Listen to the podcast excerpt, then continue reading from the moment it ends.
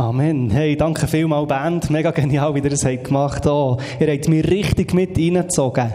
Ihr habt äh, nicht eine leichte Aufgabe gehabt, weil ich gestern eine Worship Night schon hatte und ich schon fast übersättigt bin. Nein, man kann nie übersättigt sein mit Worship.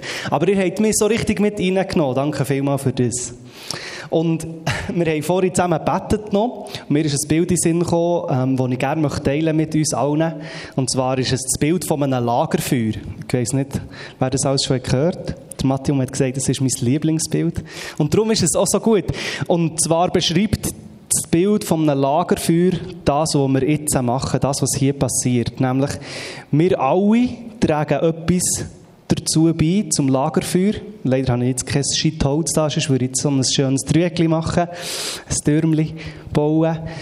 Und ich habe nicht das Gefühl, es ist, es ist ähm, egal, ob du da bist oder nicht. Nein, es ist mega wichtig, dass genau du da bist.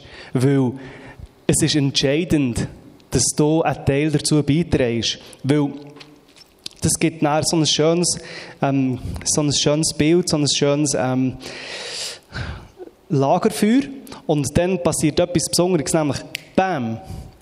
Es passiert BAM und es passiert Feuer, weil der Heilige Geist kommt, weil Gott kommt. Er verspricht seine Gegenwart. Und er verspricht, dass er kommt mit seinem Geist. Und nicht nur ihr Band hat mir in Worship hineingeleitet, sondern ihr alle habt mir geholfen, in die Gegenwart Gottes hineinzukommen der Elias neben mir, der Sela, den ich übergeschaut habe, die Martina, sind so hungrig nach Gott, so hungrig nach dem Jesus, dass ich nicht anders können als reinstehen und sagen, Herr, hier bin ich, ich komme vor dir, ich komme vor die Thron. Und darum, um das Bild fertig zu machen, ähm, wir alle, die Kirche, die Gemeinde, die Gemeinschaft oder Fam, die Family, wenn wir von Fambam kommen, sind so die Stück Holz, die zum Feuer gehören. Und dann passiert BAM. Und es passiert ein Lagerfeuer. Und es ist am Lagerfeuer, man verweilt gern, man höckelt gern da. Man genießt es, es ist schön. Man kann gute Gespräche, ja, wahrscheinlich die besten Gespräche von meinem Leben, ähm, am Lagerfeuer gehabt. Ähm, und es ist eigentlich so eine gute, so eine gute Stimmung, genau. Darum, sorry Mattimo, hast du nochmal hören müssen, das Bild vom Lagerfeuer. Vielleicht bleibt es dir, wer weiß. Genau, ja, so gut seid ihr alle da. Ich habe zwei Sachen für heute am Abend vorbereitet. Ich sehe euch fast nicht, aber es sind da. Mega viele Leute da, mega schön. So gut seid ihr alle da. Zwei Sachen bereit für heute am Abend. Eine Verteufung von Fanbam. Gut, die haben wir jetzt schon fast durch mit dem Bild. Und dann ähm, äh, ein paar Gedanken zum Thema Persönlichkeit, Persönlichkeitsentwicklung.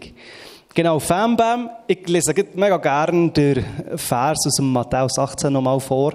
Und zwar Vers 19 und 20. Und es begeistert mich so die zwei Themen, die da drin verborgen sind. Und noch etwas sage ich euch. Wenn zwei von euch hier auf der Erde darin eins werden, um etwas zu bitten, was immer es auch sei, dann wird es ihnen von meinem Vater im Himmel gegeben werden. Das ist so das Bild von, von dem Stück Holz, so der Hunger, wo ihr alle mittragt. Ihr seid hier, weil ihr hungrig seid nach Gott, weil euch etwas hat hier hergezogen, weil ihr möchtet, weil ihr euer Leben hergebt, so, für den Gott. Und wenn wir, wir sind eins geworden in dem, in Gott suchen, in der Anbetung, vor Gott zu kommen. Und wenn wir Gott um seine Gegenwart bitten, dann wird er uns die auch geben. Was immer es auch sei, dann wird er dann wird es ihnen von meinem Vater im Himmel gegeben werden. Und dann der zweite Vers, den wir schon oft haben gehört, denn wo zwei oder drei in meinem Namen versammelt bin, sind, da bin ich in ihrer Mitte. Bam. Das ist unser Jahresmotto. Bam, bam. Familie, die Gemeinschaft, die Kleingruppe, der Hauskreis, das Mentoring, ähm, die 1 zu 1 Beziehung, die du pflegst. Der, als ein Teil und der andere Teil, Bam. Gottes Gegenwart, die reinbricht, dort, wo zwei oder drei in seinem Namen zusammenkommen. Genau.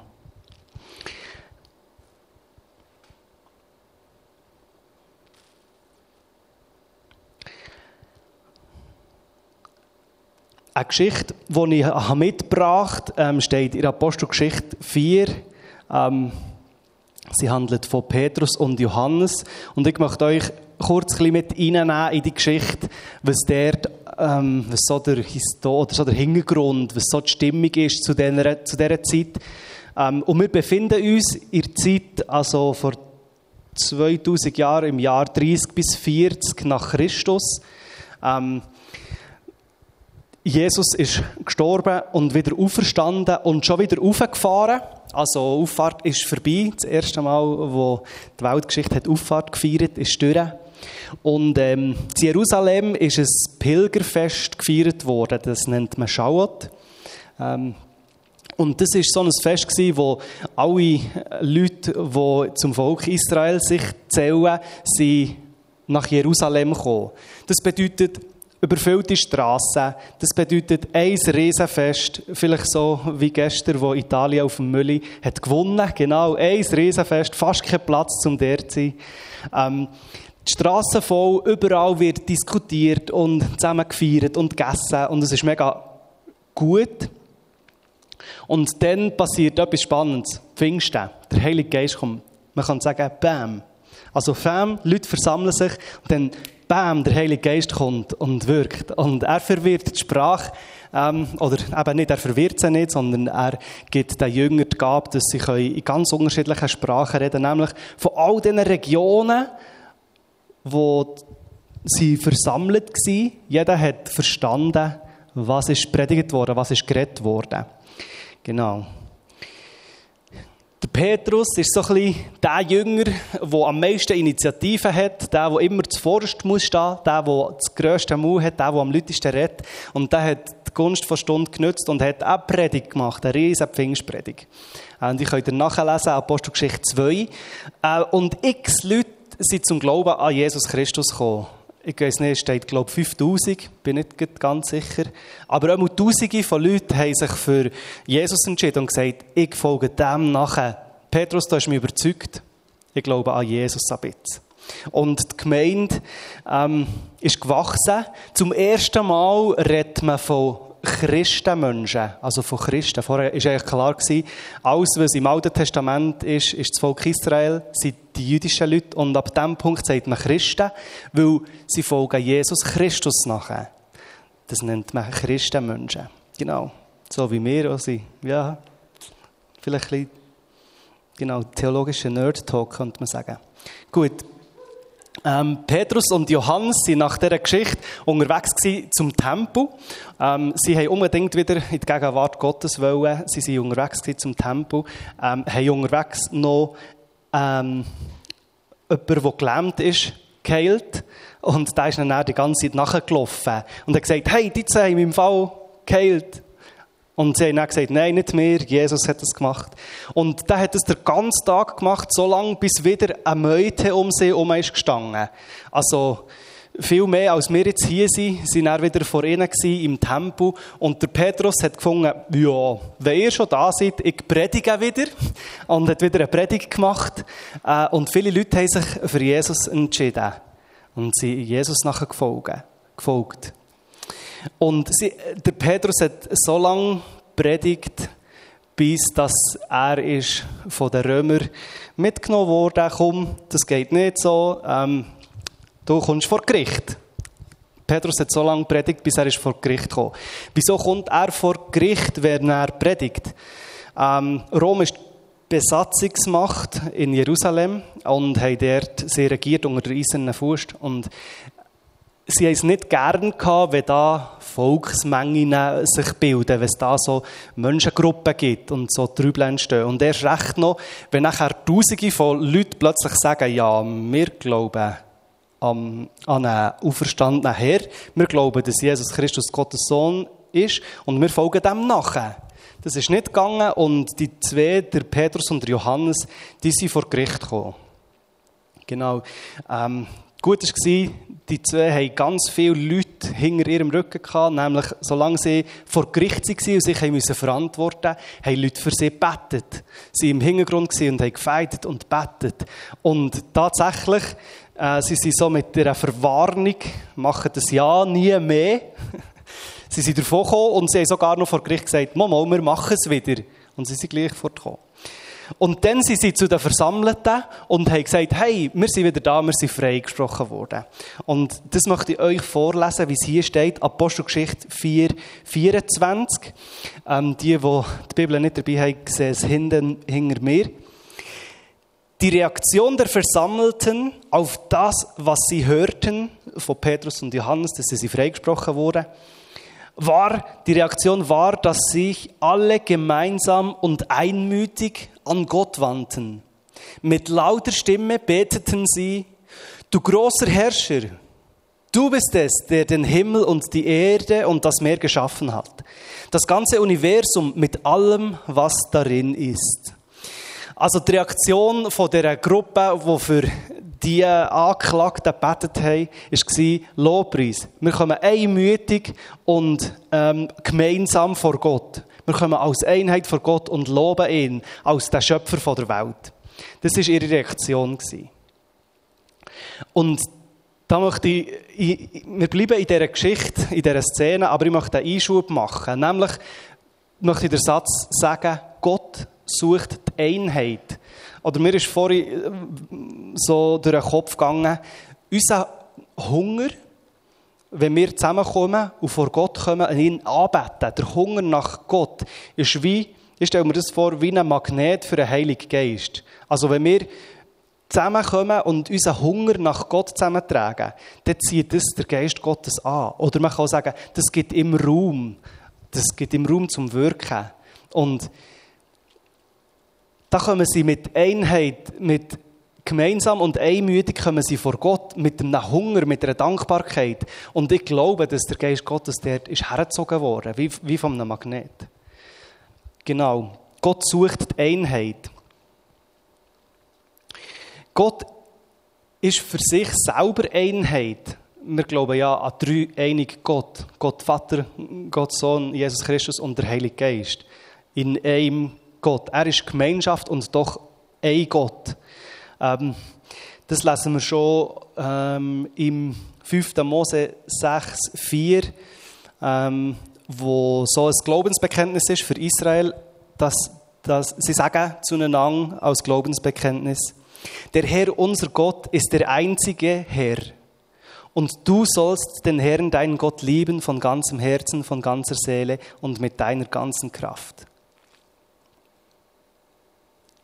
Und im Neuen Testament beschreibt es der Paulus so im 1. Korinther 1,10. Geschwister, im Namen von Jesus Christus, unserem Herrn, fordere ich euch alle auf, eins zu sein.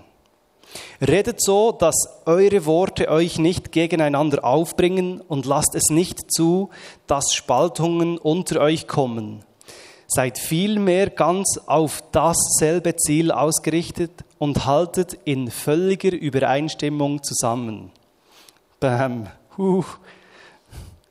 Auf das gleiche Ziel ausgerichtet und in völliger Übereinstimmung sollen wir uns also treffen. Und Paulus sagt nicht nur, ja, wenn es gebig geht, macht das so, sondern er sagt, ich fordere euch auf, und es geht auch für uns, er fordert uns auf, in Einheit und einmütig zusammen das gleiche Ziel zu haben. Also, dass wenn wir uns treffen in unserer Family, in unserer Kleingruppe, wenn ihr euch im Pool trefft, wenn wir uns als Ecclesia treffen, dass wir auf das gleiche Ziel ausgerichtet sind und in völliger Übereinstimmung miteinander funktionieren. Ja, das ist noch schwierig. Ich weiß nicht, wie er sich das vorstellt. Schon nur mit so unterschiedlichen Meinungen, wie wir können haben können. Ich erlebe es so. Und vielleicht hast du die Lieblingssong im Ecclesia oder die Lieblingsprediger oder hast jetzt in Corona-Zeit die Lieblingspodcast entdeckt und so ein bisschen alles dein Lieblings und sagst, ja, wir sollten eigentlich diesen Song singen und der Pastor sollte mehr predigen und wir sollten mehr von, denen, von dieser Theologie mitnehmen. Und Paulus fordert uns auf, nein, nicht nur das, was ich will und was meine Meinung ist und das, was, was mein Wichtiges ist, sondern dass wir als Gruppe in einer Einheit auf das gleiche Ziel fokussiert sind. Das, das soll eure Treffen ähm, zusammenhalten, das soll eure Treffen einnehmen. Und das setzt voraus, dass wir einander zulassen, dass wir aufeinander Rücksicht nehmen, dass wir sehen, ah, das ist die Lieblingssong, okay, dann spielen wir da ab und zu. Ah, das ist die Lieblingspodcast, ich höre auch mal rein und schaue, was dort gesagt wird. Und dass wir immer wieder herausfinden, was, was uns eint, was uns zusammenbringt, wo wir eine Übereinstimmung finden. Und sag nicht, ja, das, was mein Leiter sagt, das muss automatisch auch meine eigene Meinung sein. Nein, im Gegenteil, wenn die Leiter etwas sagt, dann los gut zu, aber frag auch kritisch nachher, ja, hast du es jetzt wirklich so und so und so gemeint? Also, ist das jetzt wirklich so die Wahrheit von mir? Weil ich glaube nicht, dass wir, wenn ich jetzt uns anschaue, dass wir wie ein Blumenstrauß sind voller roter Rosen. Ihr seht alle mega schön aus, aber wir sind eher wie ein Blumenstrauß mit ganz unterschiedlichen Blumen drin. Un unglaublich vielseitig, unglaublich schön. Und doch irgendwie so zusammengestellt, dass es ein Gemeinsames gibt, dass es eine Einheit gibt. Es ist irgendwo zusammengebunden. Und das vereint uns.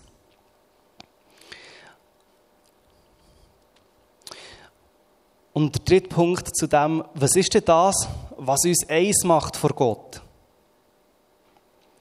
Wenn wir beim Vers vom Jahresmotto bleiben, dann sehe ich, dass uns das verbindet, das, was unser Anliegen ist, wo wir dafür beten.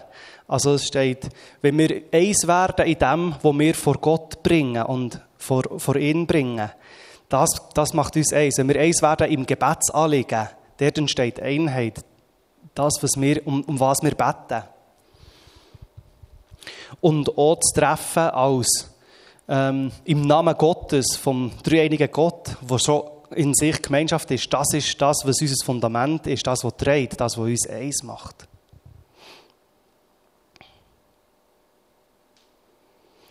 Genau, das als kurzer Zwischenschub.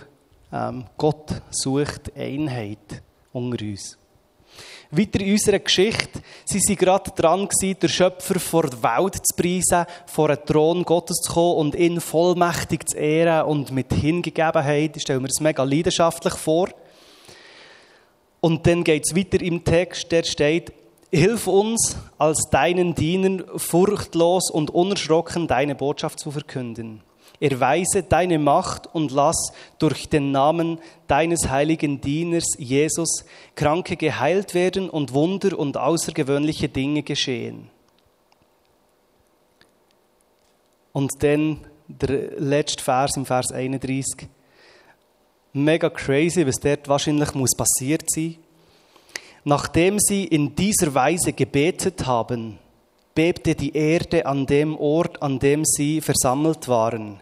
Sie wurden alle mit dem Heiligen Geist erfüllt und verkündeten die Botschaft Gottes weiterhin frei und unerschrocken. Und das ist der Schluss der Geschichte.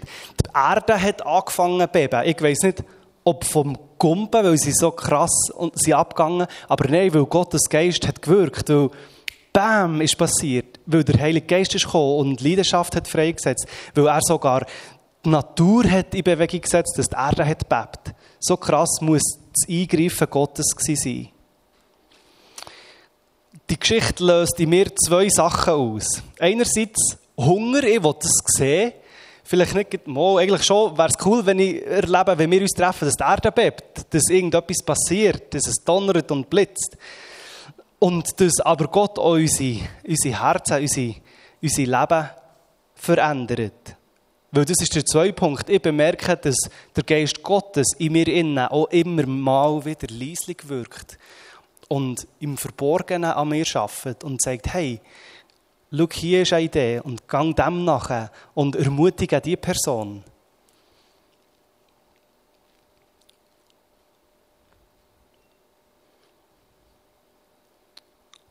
Das Neue Testament redet auch von der Frucht vom Geist. Und die sind nicht laut und tosend und donnernd, sondern das ist Liebe, Freude, Frieden, Gerechtigkeit, Treue, Rücksichtnahme. Das sind alles eher leisliche Sachen, Charaktereigenschaften. Das sind Sachen, die mehr verändern. Ah ja, bis rücksichtsvoll zu anderen Leuten. Bis treu deinen Freunden. Verbreit Frieden dort, wo du bist.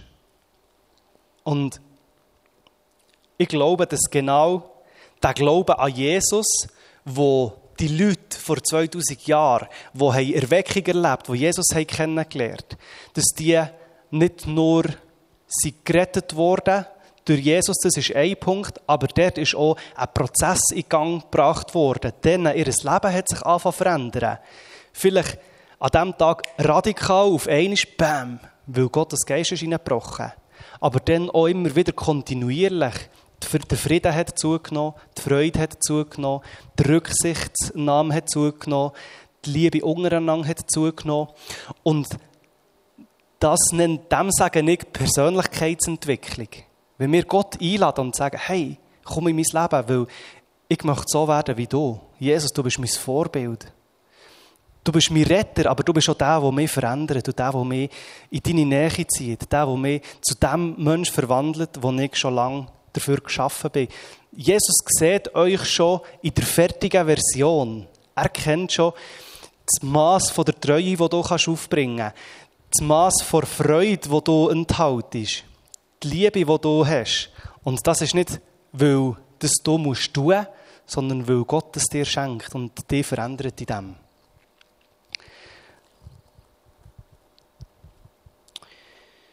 Genau. Ich möchte euch fünf Eigenschaften von einer reifen Persönlichkeit vorstellen ähm, und kurz kommentieren.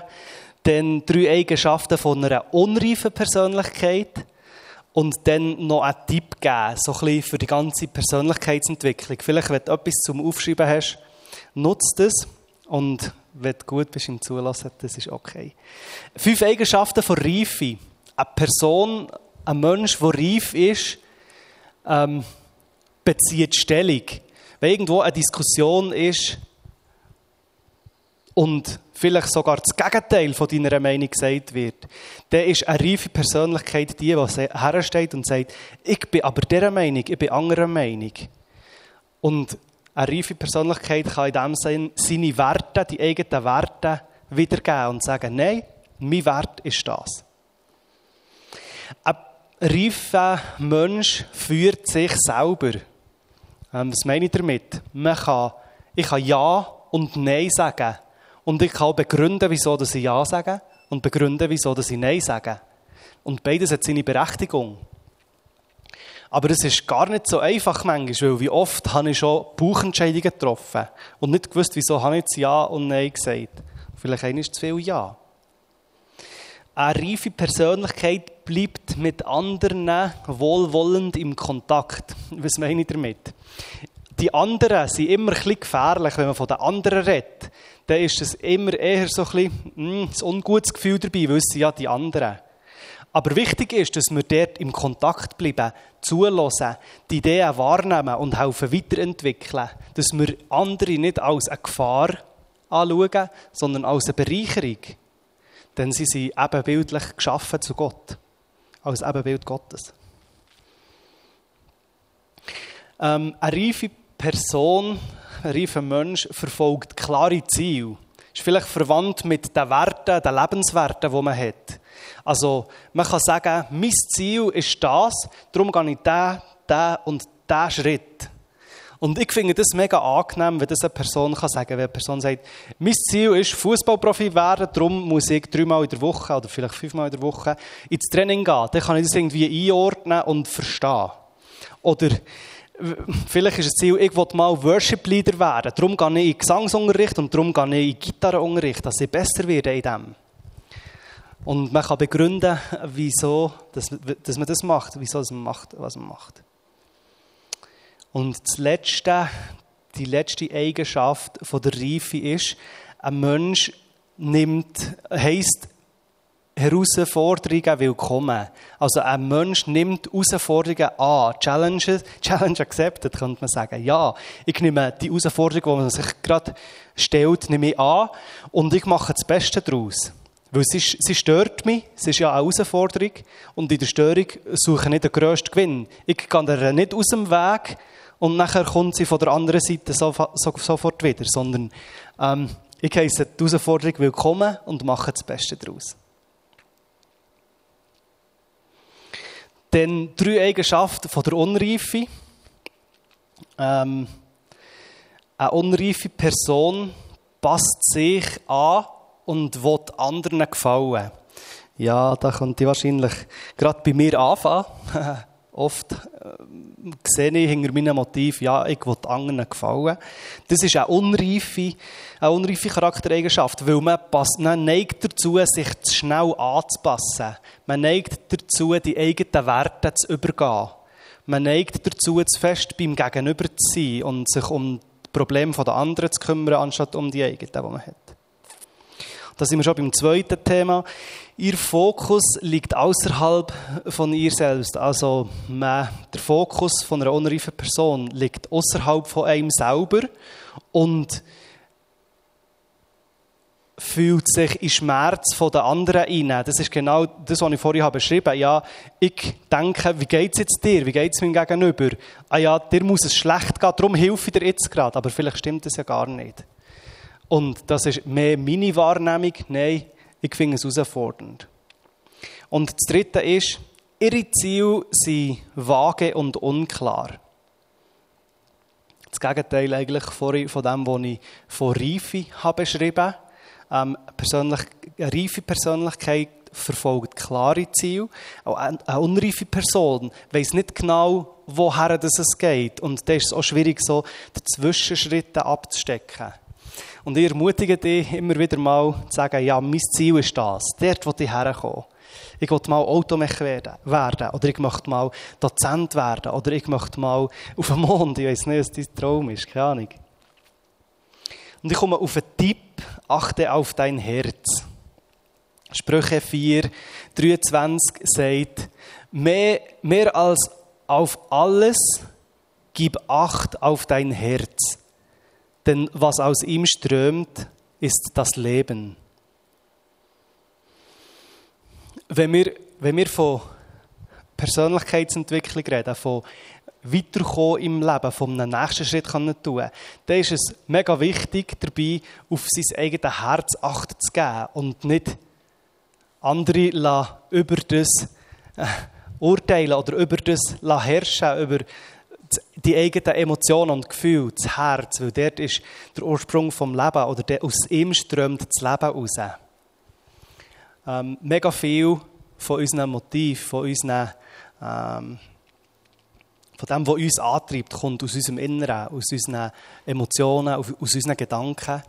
Und ich spreche dir zu, bis, bis nach bei Gott, weil nach bei Gott wird sehr stark auf dein Herz aufpasst. Dort ist dein Herz in Schutz, dort ist dein Herz ähm, geschützt. Mehr als auf alles gib Acht auf dein Herz, denn aus ihm strömt das Leben.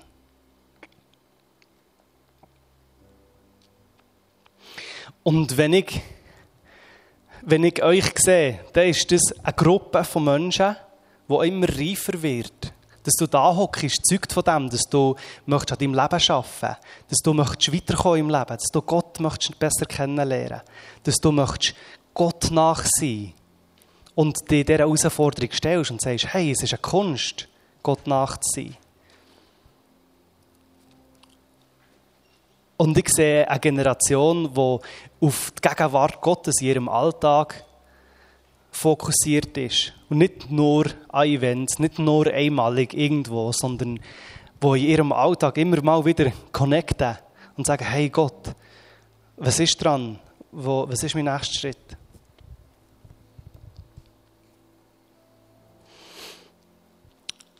Eine Rückmeldung, die ich bekommen ist, ach, Predigten sind gängig so theoretisch und immer so, man, man kommt nie ganz mit. Und darum möchte ich euch fünf Punkte mitgeben. Und zwar die Kunst, Gott nachzuziehen. Oder fünf Wege, um Gott zu, zu begegnen. Ähm, ich weiß nicht, wie gut ihr es könnt lesen aber sie sind mega simpel. Der erste Punkt ist, gib dich im Gebet her. Was meine ich damit? Versuch mal, versuch mal zehn Minuten echt still vor Gott zu sein. Im Gebet vor Gott. Das Zweite, wird frei von Sünden. Schreibt er auf, schreibt er auf ein Papier auf, auf was nicht stolz bist, was dir nicht ist gelungen oder was, für was du schämst. Und dann nimm das Stück Papier, vielleicht nicht der Ablaufplan, und verbrenn es mit Gott. Verbrenn das Papier und wird die Sünde los, die Schuld, die dich, das, was dich belastet oder wofür, wofür du dich schämst. Das dritte, entdeck die Kraft vom Heiligen Geist. Versuch mal aufzuschreiben, welche Früchte vom Geist das du siehst in deinem Leben. Und vielleicht auch solche, die du dir wünschst, mehr zu sehen in deinem Leben. Weiter, weiter leb, leb Nächstenliebe aus und nimm dir vor, morgen oder in deinem Alltag Menschen zu helfen, sie zu unterstützen. Dort, wo du jemanden siehst, hey, darf ich, darf ich dir meine Hilfe anbieten, ich kann dir gerade helfen. Und der letzte Punkt, verbreite die gute Nachricht. Lerne einen Bibelvers auswendig, der dir ermutigt. Oder nutze die Situation, um mit jemandem ins Gespräch zu kommen über Gott. Genau, ich habe versucht, so konkret wie möglich, das auf einen Punkt zu bringen, den ich möchte, den ich meine damit. Genau, und ihr seid schon ready. So gut. Ich freue mich, in zwei Songs reinzugehen in die Worship hineinzugehen. Und heute ist es mega Privileg, dass wir ein Ministry-Team bereit haben, das für dich betet. Und vielleicht ist in diesem Gottesdienst, vielleicht ist in diesem Moment dir etwas mega wichtig geworden. Ähm, und du fühlst es drängen, um etwas festzumachen oder um für dich zu beten. Vielleicht hast du an einem Ort Schmerzen. Vielleicht ähm, brauchst du Heilung und Durchbruch in, in einem Bereich von deinem Leben. Dann erwartet dich im Foyer erwartet dich Gebetshelfer, die auch gerne für dich beten. Und nehmt das Privileg in Anspruch, für euch zu beten. Amen.